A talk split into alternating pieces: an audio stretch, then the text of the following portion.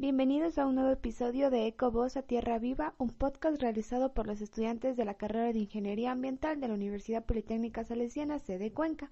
Hablaremos el día de hoy sobre el aceite de palma, cómo afecta en el ambiente y dónde nomás lo podemos encontrar.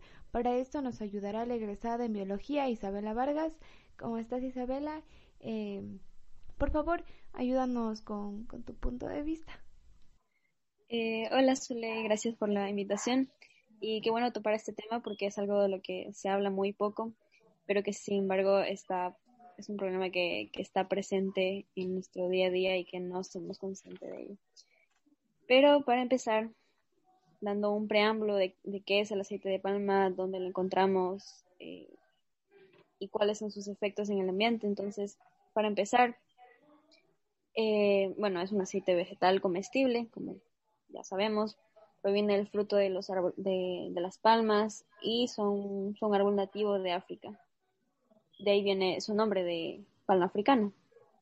Sin embargo, estos, estos árboles fueron eh, traídos desde África hacia el sudeste de Asia hace algunos 100, bueno, hace aproximadamente 100 años como un árbol ornamental. Sin embargo, actualmente eh, los países de Indonesia y Malasia son los mayores productores de aceite de palma casi el 85% eh, de producción y otros 42 países contribuyen también a esta producción de, del aceite.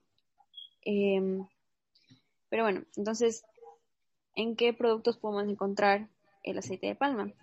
Y esto puede sonar algo sorprendente porque básicamente está en todos los productos que utilizamos eh, en, diariamente, como por ejemplo en el 50% de productos empaquetados que encontramos en los supermercados, en la pizza, en los eh, donuts, chocolates, shampoos, desodorantes y así la lista puede seguir.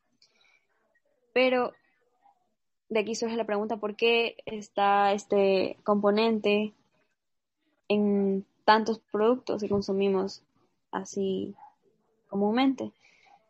Y es básicamente porque es un aceite bastante versátil que tiene distintas propiedades y funciones que lo, hacen útil em, comercialmente. Por ejemplo, es resistente a la oxidación, puede brindar, eh, puede brindar a los productos más tiempo de vida en las perchas. Em, también es estable a altas temperaturas, les da incluso esta textura crispy a ciertos productos si es que los utilizas para eh, como en productos fritos. Además es olor, es incoloro eh, y se lo usa ampliamente como aceite de cocina. Creo que ese es el, ese es el uso más común. Eh, sí, exactamente, Isa. En mi investigación que hice eh, pude observar que es un es el aceite más consumido en el mundo y bueno, esto por su precio económico y además eh, se lo puede encontrar en varios, en varios productos como tú nos mencionabas, como estos son las papas fritas, el chocolate, jabones de limpieza, la margarina, galletas, cremas, hidratantes, eh, labiales, en la cosmetología se lo utiliza bastante. Bueno, en general, como tú nos mencionabas, el tiempo de las perchas, eh, todo esto se debe a sus características de conservantes que posee el, el aceite de palma. Y bueno, eh, con respecto a lo de Indonesia y Malasia, eh, también pude eh, indagar un poco sobre el tema y si es verdad, en, en, Indonesia se calcula más o menos 10 millones de selva tropical que han sido destruidas en este proceso de, y esto, bueno, sigue adelante por todo lo, lo, lo que conlleva tener un monocultivo, que primero es deforestar la selva para poder tener el territorio eh, donde poder sembrar, sembrar las plantas y, y esto también eh, desarrolla eh, muchos daños ambientales. No sé si tú sepas algunos de estos.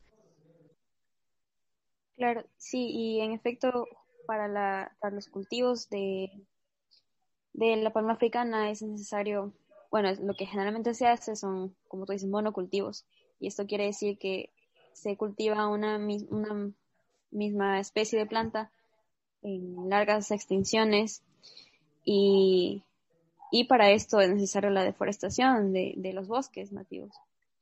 Entonces, la deforestación tiene muchísimos efectos eh, colaterales, eh, no solo en el ecosistema, sino en las especies que dependen de ellos.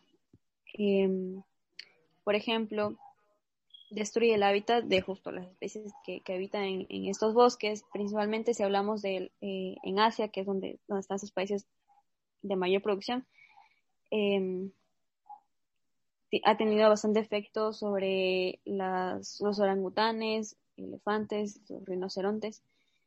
Eh, son estas especies que han sido mayormente afectadas por la deforestación de los bosques en estos países. Em, también otro de los efectos es que la tala de árboles provoca la liberación de gases de efecto invernadero que se dirigen hacia la atmósfera. Y esto esto pasa porque los árboles son reservorios de carbono. Entonces, cuando se los tala, liberan este dióxido de carbono hacia la atmósfera y produce, bueno, contribuye al calentamiento global, que es algo de lo que actualmente se, habla muchísimo. Em, otro de los efectos es, bueno, es algo que está eh, es uno de los efectos como parte de, cómo se manejan estos monocultivos y es justo la aplicación de químicos como pesticidas. Esto también tiene un impacto negativo sobre el suelo y no solo sobre el suelo, sino también sobre los microorganismos que habitan en, este hábitat. Entonces, al usar pesticidas químicos muy fuertes para mejorar la producción de la palma, eh, indirectamente están afectando eh, el, hábitat de los microorganismos del suelo. Y no, o sea, ignorando que estos microorganismos también ayudan un montón en, el desarrollo de las plantas. Y bueno, de eso también se puede hablar muchas otras cosas eh, que están relacionadas, pero otro de los efectos es que al deforestar grandes secciones de bosque, eh, básicamente estás dejando, quitando, dejando vacío el, eh, el, bosque, entonces ya no hay más, más sombra, todo se queda básicamente desértico. Y cuando hay lluvias, grandes lluvias o largas lluvias, eh, pueden llegar a inundarse porque lo que hacen los árboles, gracias a sus raíces, es absorber justo esta agua, el agua de la, de la lluvia, entonces de cierta forma se equilibra el, agua de la lluvia con lo que absorben las raíces de los árboles. Entonces, al eliminar esto, cuando ya no existen árboles, se inundan los suelos y bueno, esto provoca un desbalance. Y bueno, la lista de efectos puede seguir. Sí, y adicionando a lo que tú nos mencionas de la contaminación de, del suelo por la utilización de estos químicos, eh, también se desarrolla eh, con las lluvias. Eh, al ser ya como un terreno plano, hace que las lluvias, eh, o sea, que se produzca escorrentía gracias a la, abundante lluvia que existe. Y esto, eh, esta, escorrentía va directamente a las fuentes de agua más cercanas, que por lo general son los ríos. Entonces estos son contaminados por diversos químicos que son utilizados para, bueno, el mantenimiento, fortalecimiento, eh, de los monocultivos que en realidad perjudican mucho porque son químicos muy fuertes. Entonces, eh, esto hace que el agua sea, o sea, afecte directamente a la población porque esta agua ya no puede ser consumida por la población, por la comunidad autóctona de la zona, sino que, que ellos eh, se privan de este privilegio que tenían. Y además de eso, eh, con respecto a, a, lo, a, la contaminación del suelo que se da por, por igual por el uso excesivo de los plaguicidas. Eh, como tú nos decías, hacía el, el desequilibrio de, del, del, suelo y esto hace que todo el, el suelo que por decir está a los alrededores de estas plantaciones sea poco fértil y esto hace que la población no pueda cultivar eh, otros otros tenga otras plantaciones, como es el del arroz, las hortalizas, el maíz, eh, que es para el consumo, para la alimentación de la población. Entonces, eh, además de, de, la pérdida de, del agua dulce que tenían, también es de sus suelos. Sí, sí, bueno, todo lo, todo lo que estás mencionando sí eh, es cierto. Con esto, o sea, se podría concluir que, que los monocultivos, todo, toda la industria de la palma africana también tiene consecuencias sobre la salud humana eh, por la contaminación del agua. Eh, y hablando un poquito sobre, sobre el suelo, sobre la fertilidad del suelo, que fue lo último que mencionaste, es que al tener monocultivos, lo que haces es que las plantas absorban todas el mismo tipo de nutriente. Eh, entonces, el suelo llega a, a tener un desbalance en cuanto a los componentes que contiene, porque la misma planta está subiendo un solo nutriente, entonces, y todo el resto sube, entonces es como que se gira la balanza. Claro, por eso es que los ecoagrónomos siempre eligen la como la variabilidad de productos que van a sembrar en, el, en un mismo terreno. Lo hacen una temporada unos y otra temporada otros para que, para que el equilibrio del suelo sea constante. Además de los efectos ambientales que tienen los cultivos de la palma africana, también surgen eh, problemáticas sociales, como es la pérdida y abuso de los derechos humanos. Se ha visto eh, eh, sobreexplotación en la mano de obra para los cultivos de la palma africana.